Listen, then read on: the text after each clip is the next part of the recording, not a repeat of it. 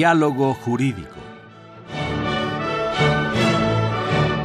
Derecho, Cultura y Humanismo. Programa a cargo del maestro Eduardo Luis Fejer.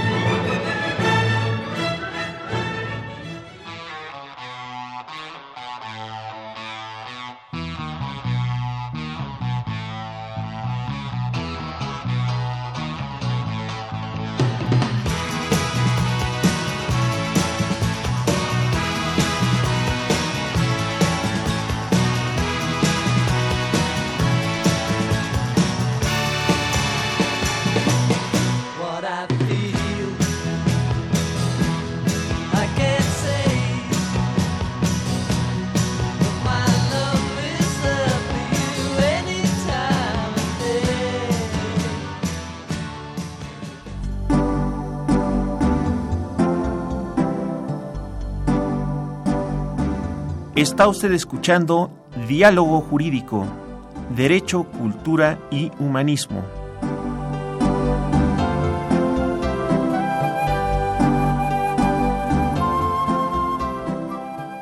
A través del 860 de AM. El alma mater del cuadrante. ¿Qué tal amigos? Los saluda Eduardo Luis Fejer en esta emisión de la Facultad de Derecho, eh, Diálogo Jurídico con nuestro lema Derecho, Cultura y Humanismo. Eh, un gusto y un privilegio tener en estos micrófonos a quien ya ha estado anteriormente, que es el doctor Enrique Azuara Pliego. Y la ocasión pasada, amigos del auditorio, usando una expresión eh, muy popular mexicana, nos dejó picados porque estuvo con otros médicos tratando cosas médicas, etcétera, y traía bajo el brazo un libro que me obsequió, cuyo nombre es La noche más oscura del alma y el camino de regreso a casa. Amigos, es un libro que a mí en lo personal me ha impactado, tiene una cantidad de cultura, de humanismo, y quien lee este libro y es su virtud, tiene que sacar sus propias conclusiones. Porque un libro como estos puede impactar al lector de diferentes formas. ¿no? Indudablemente que el, acto de escribir, querido doctor Enrique Azuara Plego, distinguido científico mexicano, eh, es, es un poco catártico, ¿no? Es decir, a veces uno, los que escribimos, a veces le dejamos, no sobre el pensamiento, sino también la angustia al papel. Decían los antiguos que el papel, el papel lo aguanta todo. ¿no? ¿Qué opinas tú? Este libro, La noche más oscura del alma y El camino de rezo a casa, de alguna forma tiene que ver con una catarsis personal. Tengo a la, en primer lugar, tengo el deseo de dar las gracias por esta invitación tan cumplida y con esta presentación que, que se hace de mi persona que además creo que es excesiva con toda modestia porque el culto no fui yo, yo solamente soy un compilador. Y yo no sé qué tanto tenga eso de, ser culto. Desde luego hay una gran cantidad de lecturas que se tuvieron que hacer para lograr este, esta síntesis apretada de lo que pienso que es la noche más oscura del alma y el camino de regreso a casa y eh, ya a la fecha, con un poco más de 500 lectores, me he dado cuenta que algunos que creen conocerme piensan que es autobiográfico el libro. Y desde luego quienes no me conocen pues ni se imaginarán de qué va el libro. En primer lugar, como los prefacios y los prólogos lo dicen, pues debo, debo asegurarme de que quien lo vaya a leer entienda que no es netamente autobiográfico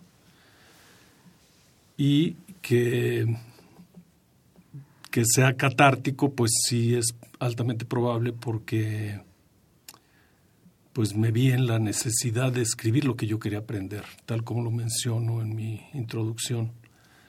En un momento de gran confusión, un momento de mi vida en la que la oscuridad era prevalente, me sentí en una necesidad muy grande de revisar mis creencias, de revisar las creencias de las cuales fui inculcado, tal vez amaestrado, tal vez alienado.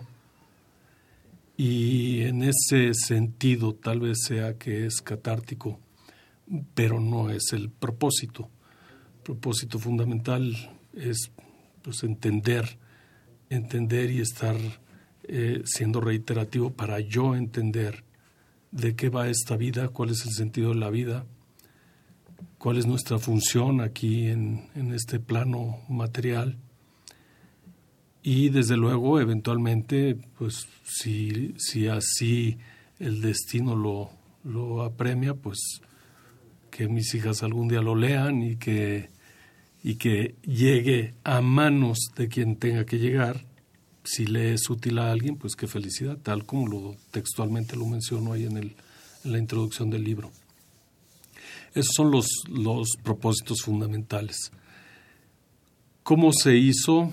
Pues eh, eh, debo, debo relatar que esta historia empezó como un híbrido en, cuando yo tenía 45 años, habiéndome enfrentado muchas ocasiones a la muerte, tanto de manera personal como en, en mis pacientes, a través de los pacientes que yo veía en las salas de terapia intensiva, en las salas de los hospitales, y veía este drama de la muerte y este drama en el que los que se van a morir no saben a dónde van, no saben de qué va este paso por la vida y qué fue lo que hicieron con sus vidas. Entonces empecé a escribir un libro, a compilar información más bien, de un libro que se iba a llamar originalmente Jovel. Y como, como tú lo sabes, Jovel en hebreo quiere decir jubileo y el jubileo es la primera celebración de los primeros 50 años de cualquier cosa. Este libro yo pretendía pues sacarlo a la luz a mis 50 años, de, cuando cumplía los, los 50 años de edad, lo cual no fue posible porque me, me avasallaron ciertas circunstancias familiares y ahí se fue quedando. Después cumplí 51 años y entonces pensé que el libro se llamaría Llobel más uno y 52, 53, hasta que de pronto todo se, todo se reveló en medio de una noche muy oscura de mi alma. Y esa noche oscura de mi alma, no voy a meterme mucho en ella, pero a través del libro pretendo dar a entender que cualquier ser humano puede estar en esa noche oscura del alma por cualquier razón. Algunos pensamos que nuestros problemas son los más graves que puedan existir en el mundo y en ese momento nos convertimos en un, en un aliado del ego porque queremos ser especiales ante todos los demás y establecemos una comparación y establecemos una, una frontera y una línea divisoria. Y este libro me llevó a aprender que eso no es así, que en realidad cuando caminamos hacia casa, que, que, que, quiere decir el camino hacia nuestra esencia espiritual y nos encontramos de, con todo aquello de lo que fuimos dotados desde que nacemos, y que es esa esencia espiritual, pues nos damos cuenta que todos somos iguales, que todos somos exactamente iguales y hemos sido dotados de lo mismo y que esas fronteras desaparecen y entonces surge la desfronterización y surge la unidad y surge la compasión y surge la misericordia, pero el, destino más importante de este arribo a casa es el sentimiento más profundo y que hoy yo creo que es el patrimonio verdadero por el cual estamos aquí en, en este plano material, es la consecución de la paz. De la paz entendida no como un estado de confort ni de, ni de seguridad, sino la paz entendida como un estado de entendimiento y aceptación total de lo que es el plano material para poder enfrentar las cosas que el mundo material nos propone desde el punto de vista espiritual y desde el amor y desde el perdón. Eh, pero te interrumpo porque esto me recuerda mucho, eh, yo estuve buscando hace muchos años, ¿no? Las definiciones de felicidad, ¿no? Y, por supuesto siempre es bueno recurrir a los griegos. Y me encontré que para ellos la felicidad la llamaban ataraxia. Salud en el cuerpo y paz en el alma. Y realmente el libro es el gran camino de la vida para reencontrarte con tu mundo interior y hacer la paz con tu mundo interior. No tengamos dentro una caldera hirviendo, que la tenemos por las etapas de juventud, de desconocimiento, miedos y demás. Y en la página 130 de este libro, doctora Suara, dices lo siguiente que me gustaría que lo ampliaras un poco. Dice, eh, los budistas tiene la creencia que los hombres sufren porque tienen ideas inadecuadas de la vida y sus objetivos fundamentales. Profesan cuatro formas de llegar a la verdad absoluta sobre el tema fundamental de la vida y sus objetivos. Mencionas con referencia a los budistas. Número uno, la vida está llena de sufrimiento. La verdad absoluta. Dos, la causa principal del sufrimiento es el deseo que provoca la ansiedad. 3. Extinguir el deseo que provoca la ansiedad hace cesar el sufrimiento. Y cuarto, sigues parafaseando a los budistas, señalas, para extinguir ese tipo de deseo y alcanzar la iluminación, se requiere seguir el camino de las ocho direcciones u octuple camino, que implica la visión, la vida, las aspiraciones, el esfuerzo, las palabras, la conciencia, la conducta y la concentración. Me está señalando el padre Cronos, el productor del programa, que tenemos tres minutos más para este primer segmento, que me gustaría que hicieras un breve comentario respecto de esta paráfrasis que haces tú de los budistas. Sí, en primer lugar, eh, esto que mencionas tú sobre, sobre la ataraxia y, y la felicidad. Sí. Yo, yo, a mí cuando me han preguntado a través de la lectura de este libro qué es lo que he buscado y desde hace muchos años antes de que lo escribiera, por alguna razón que yo no entendía y que ahora comprendo con, con un poquito más de, de, de amplitud, siempre contesté que yo no quería la felicidad, porque a mí siempre me ha parecido un, una cosa como fugaz, una cosa escurridiza, que viene y va, que se presenta y se desaparece. Y lo que yo siempre contesté es, cuando me preguntaron qué es lo que buscas, es estar en paz. Ciertamente, pues se han dado muchas definiciones de, de felicidad, de amor, de Dios, de, de paz y de todas estas cosas que son que para muchos resultan ser solo palabras, solo vocablos, y que no se pueden definir por ser subjetivas. Pero a través del libro eh, entendí que, y, de, un estudio superficial, quiero decir, porque yo no, no puedo hacerme responsable de todo el conocimiento budista, ni de los Vedas, ni, de, ni, ni siquiera de Jesús, que es con el que estoy más identificado por mi propia religión, eh, porque primero sería irresponsable, como creo que son irresponsables todos los que piensan que tienen la verdad absoluta sobre estos temas.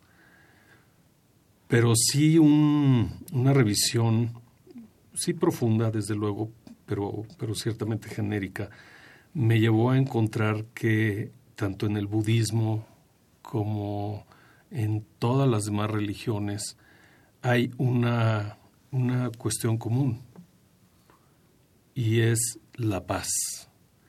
Y todo esta, este octuple camino de los budistas pues pretende eso, llegar a estar en paz. Amigos, llegamos al primer segmento del programa, invitado el doctor Enrique Azuara Pliego. Es el 860, Radio Universidad. Continuamos.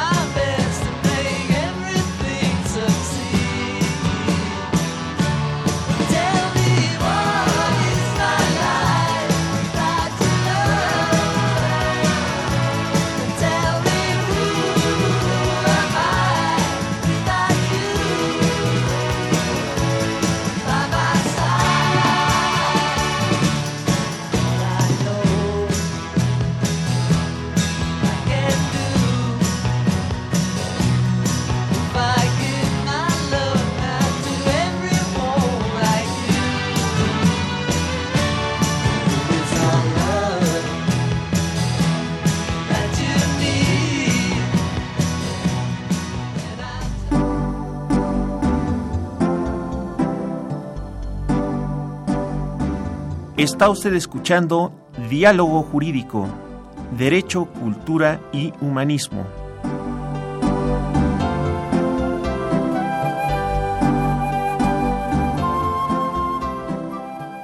A través del 860 de AM. El alma mater del cuadrante. Eh, tú hiciste una exploración, Enrique, eh, pues de muchas formas de pensamiento, de muchos tiempos y de muchos personajes históricos. Y tenías una afirmación muy interesante eh, que yo comparto contigo. En realidad, la felicidad no existe. Lo que existe son momentos felices. Tú no puedes estar en el limbo de la felicidad todo el tiempo, definitivamente, ¿no? Pero, digamos, lo que le puede dar la paz interior a una persona, que es muy difícil de conseguirla, tiene que haber una metodología para llegar a la paz interior, ¿no? ¿Tú cuál usaste estas metodologías, habiendo explorado el mundo hebreo, el mundo chino, el mundo hindú, el mundo japonés, en fin, eh, toda la gama que hay de culturas que están aquí vertidas en este estupendo libro? Bueno, eh, eh, el viernes tuve una comida y platicando con un amigo que es doctor en muchas materias, un científico, además de ser un gran amigo, sin haber siquiera leído el libro, se, tuvo, tuvo, se dio la licencia de preguntarme lo mismo. Y, y pero, pero preguntándomelo de forma eh, este, inquisitiva, ¿cómo puedes asegurar que esto le va a servir a todo a todo mundo a través de tu libro? Y yo le dije que no, que no es esa la pretensión. A mí me sirvió. A mí me sirvió la metodología, ciertamente, tal como él lo dijo y yo lo aseguro, fue larga. Porque pues para algunos esto es, esto es eh, una cuestión eh, de nacimiento y algunos nacen iluminados y algunos nacen con esta gran eh, conciencia ya desarrollada. Yo no. Yo no, yo, yo sustentaba todo en mis creencias. A mí me dijeron muchas mentiras que me creí. Yo me las creí, el responsable soy yo.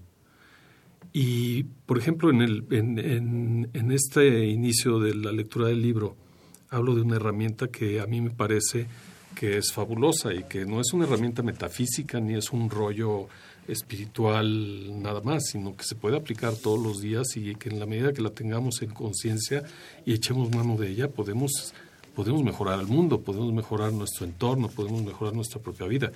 Y, eh, y es esta conversión de una sentencia bíblica que a mí me tuvo en, la, en el pavor y en la culpabilidad durante mis primeros 57 años de vida, que era el juicio final. Y entonces yo me dije, ¿y por qué no invierto las palabras y mejor le pongo final al juicio? Eh, estar esperando el juicio final es aterrador.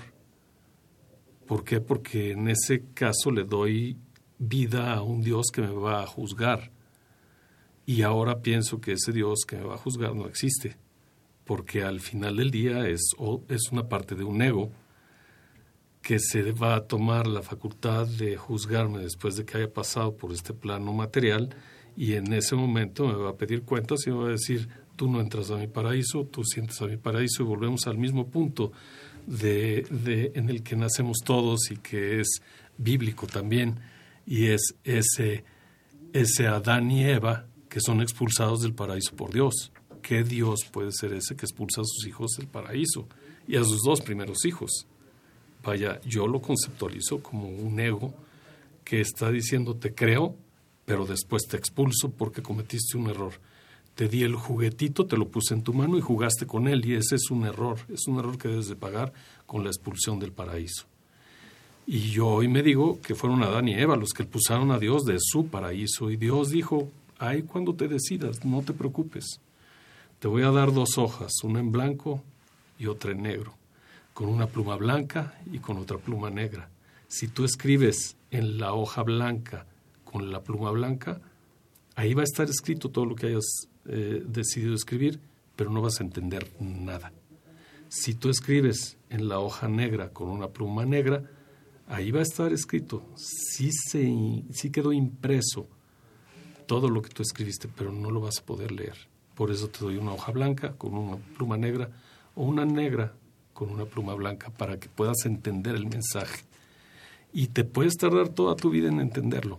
Yo me tardé mucho tiempo, mucho tiempo en entender cuál es el propósito de la vida. Y el propósito de la vida para mí hoy es reconocer que tenemos una esencia espiritual que es plena, que no es carente en nada y que está constituida exclusivamente por amor, perdón, compasión, servicio, misericordia y todas estas cosas que no tienen mucho que ver con la religión, pero sí con las virtudes del ser humano. Y que cuando entramos a esa esfera, a esa esfera, entonces las cosas empiezan a recomponer sin importar que en el mundo de las formas, que en el mundo material, siga existiendo algo que nos da la impresión que es una adversidad. ¿Por qué digo que nos da la impresión que es una adversidad, como lo digo ahí en el, en el libro en muchas ocasiones?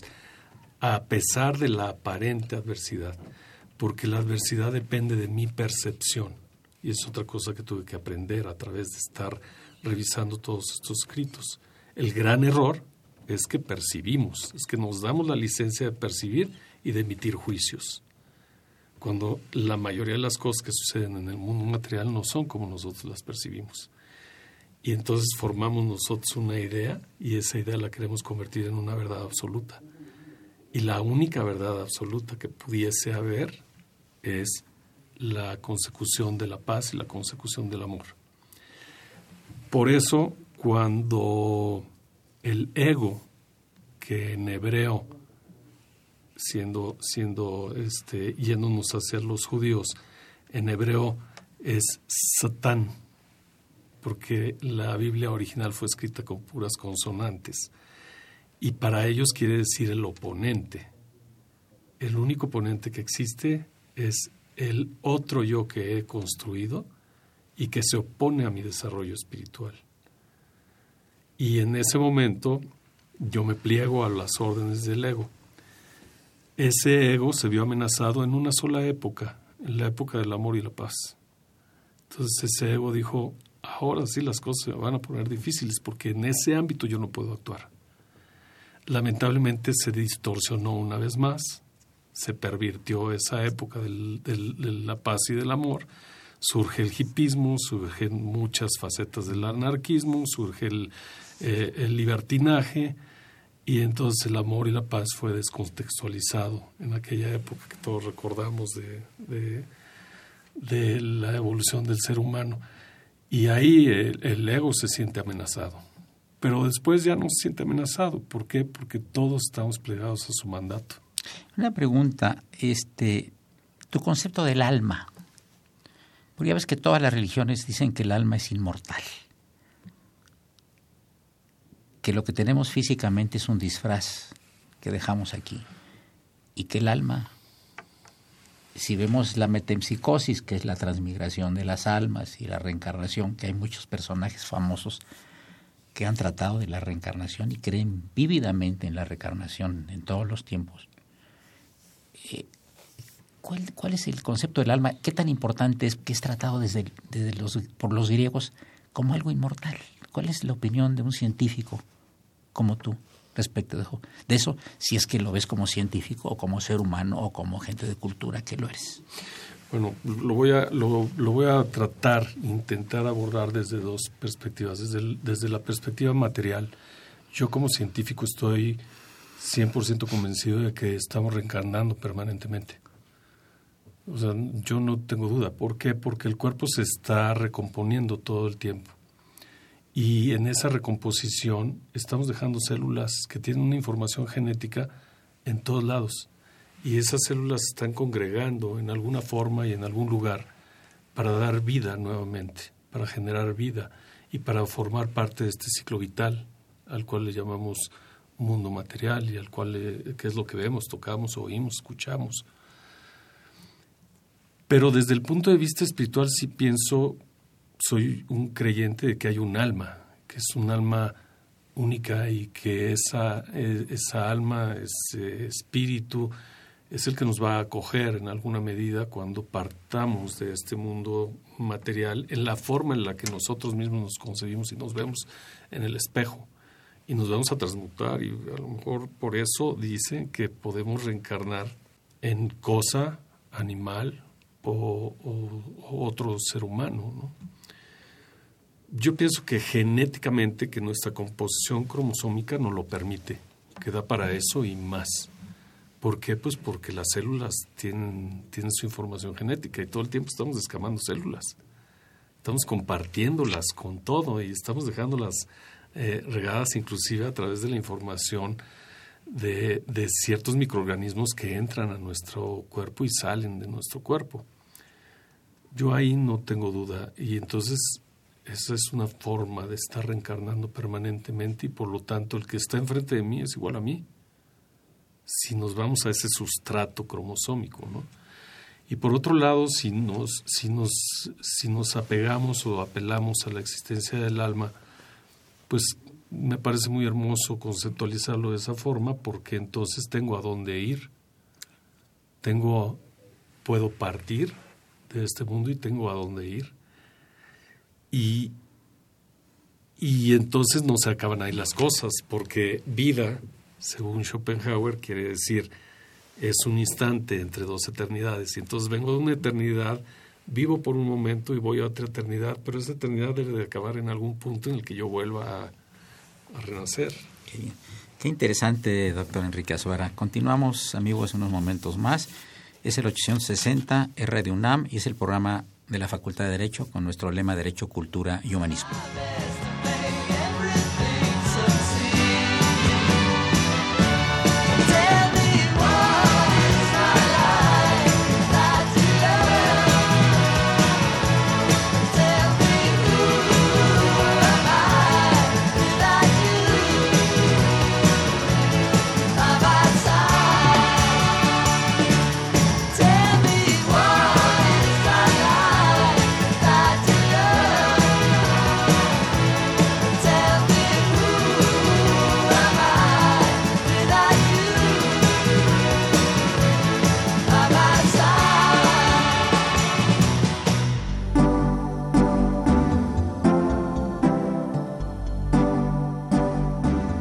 Está usted escuchando Diálogo Jurídico, Derecho, Cultura y Humanismo.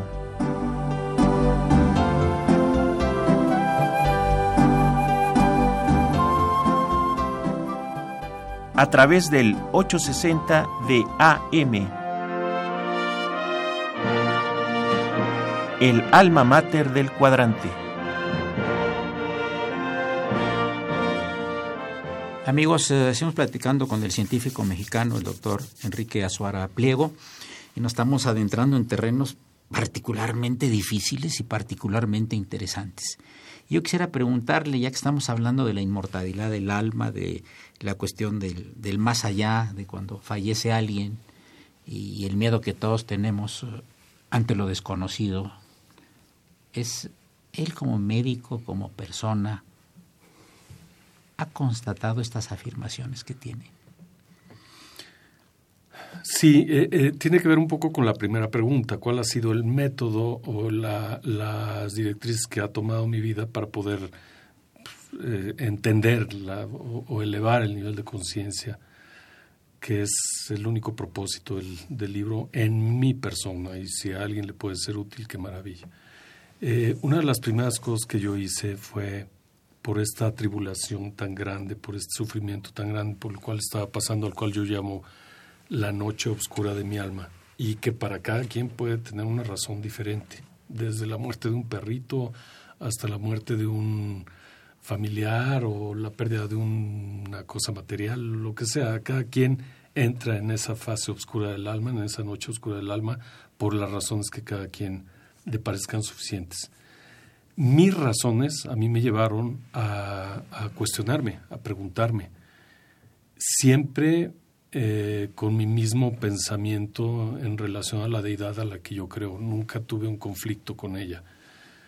Eh, ese, voy a hacer un gran paréntesis, eso era lo que yo veía que sucedía en muchas personas que estaban de cara a la muerte, en una fase de, de probabilidades de morir, que lo primero que hacía era decir, Dios, ¿por qué me has abandonado?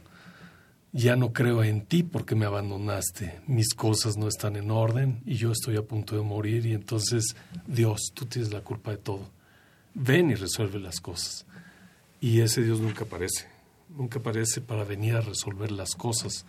Lo que nosotros debemos hacer en ese caso, y eso lo creen muchas religiones, es ponernos en gracia, en estado de gracia, y resolver nuestros problemas a través del perdón. Y en ese momento, si lo logramos antes de la muerte, vamos a ir hacia donde nosotros queramos ir. Si no lo resolvemos y dejamos las cosas inconclusas, dejamos el tiradero todo tal cual está, entonces esa alma va a formar parte de esa pena total a lo que muchos le han llamado infierno, que dicho sea de paso no es más que el Gehenna que estaba ahí afuera de Jerusalén, al cual era una pira este, inmortal, donde te echaban todos los desechos humanos y todos los desperdicios. Y entonces todo el mundo se sentía amenazado porque si cometía culpa o pecado iba a terminar en el Jena. Y así lo dicen las escrituras. Pero bueno, en este, en este camino lo primero que se me ofrece y que se me ocurre es acudir a una cosa que se llama alquimia de vida, que fue para mí muy provechoso, en el que a, un curso aquí en, de Solafoco por casi una semana, aquí en México, donde, eh, al cual vinieron algunos, algunos hindúes que eran ya tenían algunos grados supremos de, de control de su mente y de su cuerpo. Y yo tomé este curso con ellos y en este curso que está hecho por un cirujano plástico muy, muy avanzado en estas lides, eh, se nos propuso hacer un ejercicio a toda la, comunidad que estábamos ahí congregados, que éramos un poco más de 40 personas, entre los que estaban estos personajes que venían de India. El ejercicio lo logramos hacer estos personajes que venían de India, una señora y yo. Los demás no pudieron, se salieron del salón, gritaron, entraron en, una, en un estado de, de crisis, de paranoia, este, y nosotros sí pudimos hacer el ejercicio, con la consigna de que nos podíamos morir, de que podíamos dejar el mundo, el plano físico. Y nos explicaron de qué iba y, y nos dijeron, primero lo que tienes que hacer es concentrarte a dónde quieres ir con este ejercicio. Es ahí donde yo comprendí, por haberlo logrado, que nosotros podemos decidir a dónde queremos ir después de que partamos del mundo físico. Y no son cuestiones religiosas, son cuestiones físicas y metafísicas. Y yo decidí que quería despedirme de mi madre, de la cual no pude, porque murió una semana antes y la situación no me permitió despedirme apropiadamente de ella. Y la otra cosa que decidí fue ir a abrazar a mis hijas. Empieza el ejercicio y de pronto veo con toda claridad este, este túnel eh, que, han dicho muchos que, se que, que, que dicen que murieron y que regresaron. Bueno, con toda claridad ahí estaba el túnel y de pronto una, una situación de flotación, como una flotación estelar y en ese momento yo empiezo a ver todas las personas que estaban alrededor de mí, en esa paranoia, en esa crisis, vomitando algunos. Quiero hacer un paréntesis, no había ninguna sustancia, absolutamente ninguna sustancia.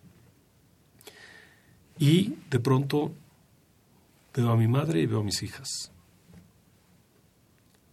Y yo eso lo entiendo como lo que le sucede a las personas que van a morir y que ven este túnel blanco y que luego transitan hacia algún lugar. Y algunos de ellos han logrado regresar al plano físico y lo han descrito, tal como lo estoy yo, yo tal vez diciendo con algunas variantes. Esto se logra a través de una cosa que se llaman respiraciones holotrópicas, que yo no sugiero que nadie lo haga sin una persona que esté vigilando el acto y que sepa de las cosas. Pero eh, estas respiraciones holotrópicas lo que propician, científicamente estudiado por, por, eh, por, mí, es una acidosis metabólica.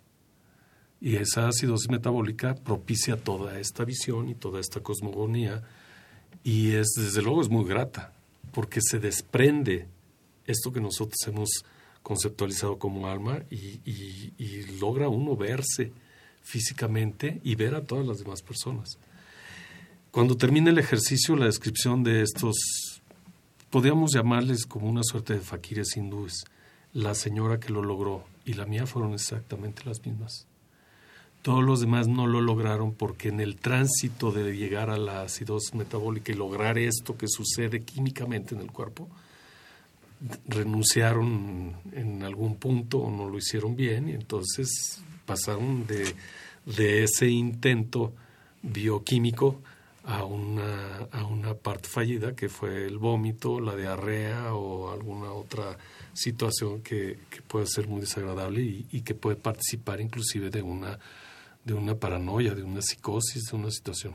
Yo no lo recomiendo, pero a mí me sucedió. Y, si, y, esto es un poco, un poco similar a lo que sucede con ciertas sustancias como el DMT, la dimetitritamina, que son científicamente eh, comprobado que son sustancias que abren canales de conciencia sin perder la conciencia. Y que en el momento de abrir estos canales de conciencia uno se da cuenta de todo el bagaje que trae detrás. Y entonces se sienten estos personajes que utilizan estas, estas este, sustancias, pues sienten que traen una información extra que, que no habían podido eh, concretar o conceptualizar adecuadamente y entonces ahora son sustancias eh, espirituales, son sustancias para abrir eh, cajones de conciencia que a mí me parecen algunos de ellos aterradores, ¿no? Pero parece ser que está funcionando bien en algunos ámbitos de la psiquiatría para poder entender de dónde vienen todos los problemas que uno está manifestando en este mundo material. Para mí el, el ejercicio fue muy útil y fue muy, muy, muy intenso, muy importante pero de ahí partí. No fue suficiente. No era suficiente con haber visto a mis hijas y haber visto a mi madre. Yo tenía que ir más allá para poder entender cuál era el propósito de la vida y qué es hacia dónde caminar para sentirme seguro a pesar de las aparentes adversidades, que son muchísimas y que no se resuelven con facilidad, pero son propias del mundo material. Una vez llegado a casa, sí puedo asegurar que uno se siente en paz y que se congracia con todo el mundo y que logra acceder al perdón. También perdonarte a ti mismo. Desde luego, es la primera fase. Es muy difícil, ¿eh? Es, pero es, la, es muy difícil y es, y es la primera fase. ¿Qué dice la Biblia? Ámate, ama a tu prójimo como a ti mismo. Primero voy yo. Y si yo no me he logrado perdonar, no he logrado perdonar todo mi pasado y congraciarme con todo mi pasado, no voy a poder perdonar a nadie. Esa es la primera fase. La primera fase del perdón, ahí en el libro la, la, relato, que perdón se escribe para mí con tres R's. Perdón. La primera R es reconocer, que además es, es, es un palíndromo hermosísimo porque se da en una sola palabra, se lee igual al derecho que al revés, reconocer. Segundo lugar, resarcir si yo no logro resarcirme el daño que me he hecho con todos mis pensamientos y mi sistema de creencias, y además no logro reconciliarme conmigo mismo y con mi pasado, no voy a estar en paz. Qué cosa tan interesante. Continuamos unos momentos más con el doctor Enrique Azuara. Es el 860 Radio UNAM, es el programa de la Facultad de Derecho con su lema Derecho, Cultura y Humanismo.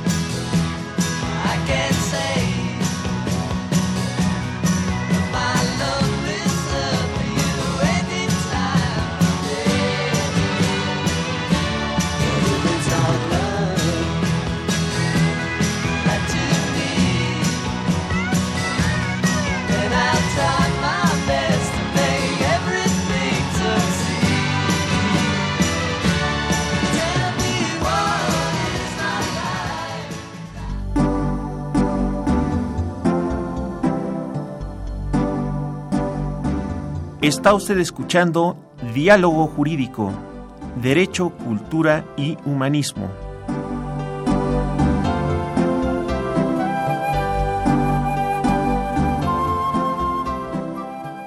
A través del 860 de AM. El alma mater del cuadrante. Amigos, llegamos a la parte final aquí del programa para llegar, si es que se puede, a algunas conclusiones con este libro tan interesante y más interesante y carismático su autor, el científico mexicano Enrique Azuara Pliego. La noche más oscura del alma y el camino de regreso a casa. ¿Qué es la editorial? ah, Rosa Mari Porrúa. Rosa Mari Porrúa. Mari Porrúa. Muy bien, ediciones. Qué bien. Además, qué, bien presentado está, ¿no? Aquí tratas a muchos pensadores y... Eh, sí, leíste algo de Víctor Frankl, sí, por supuesto, pero también eh, te refieres a algo aquí a Eric Fromm, ¿verdad? Sí. Podríamos abundar un poco ya como la parte más o menos, que nos dé un poquito de una idea de, de, un, un, fin sin fin. Eh, sí, antes que nada, muchas gracias. Yo creo que esto, en este capítulo que se relata aquí, pues pretendía hacer una síntesis de una propuesta magnífica que hace Eric Fromm, que a la, a la sazón pues eh, este fue maestro de nuestra querida Universidad Nacional Autónoma. ¿En qué página, Enrique? En la página 203 está el capítulo. ¿203? 203 y 203. Y yo creo que ahí ah, está un poco la médula de la propuesta. Sí, sí, sí. Desde el punto de vista este, psicoanalítico, pues Fromm habla en su maravilloso libro de tener o ser. Y ahí es en donde podríamos centrar la, esta dualidad en la que estamos involucrados la mayoría de los seres humanos, o muchos seres humanos, no sé cuántos, no, quiero generalizar.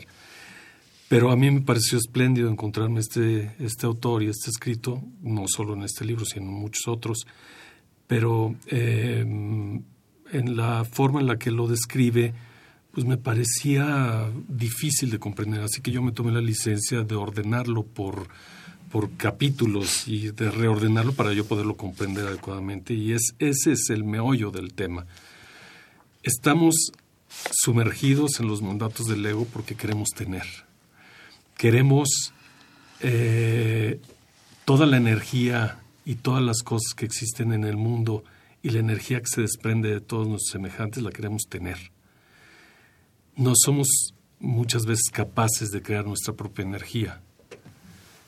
Y entonces eh, hace una, buena eh, comparación entre las cosas más importantes que se pueden manifestar a través de tener, como lo son, por ejemplo, el amor.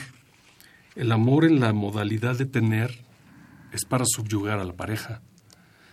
El conocimiento en la modalidad de tener es para subyugar a, quien se ponga enfrente y para hacerlo menos.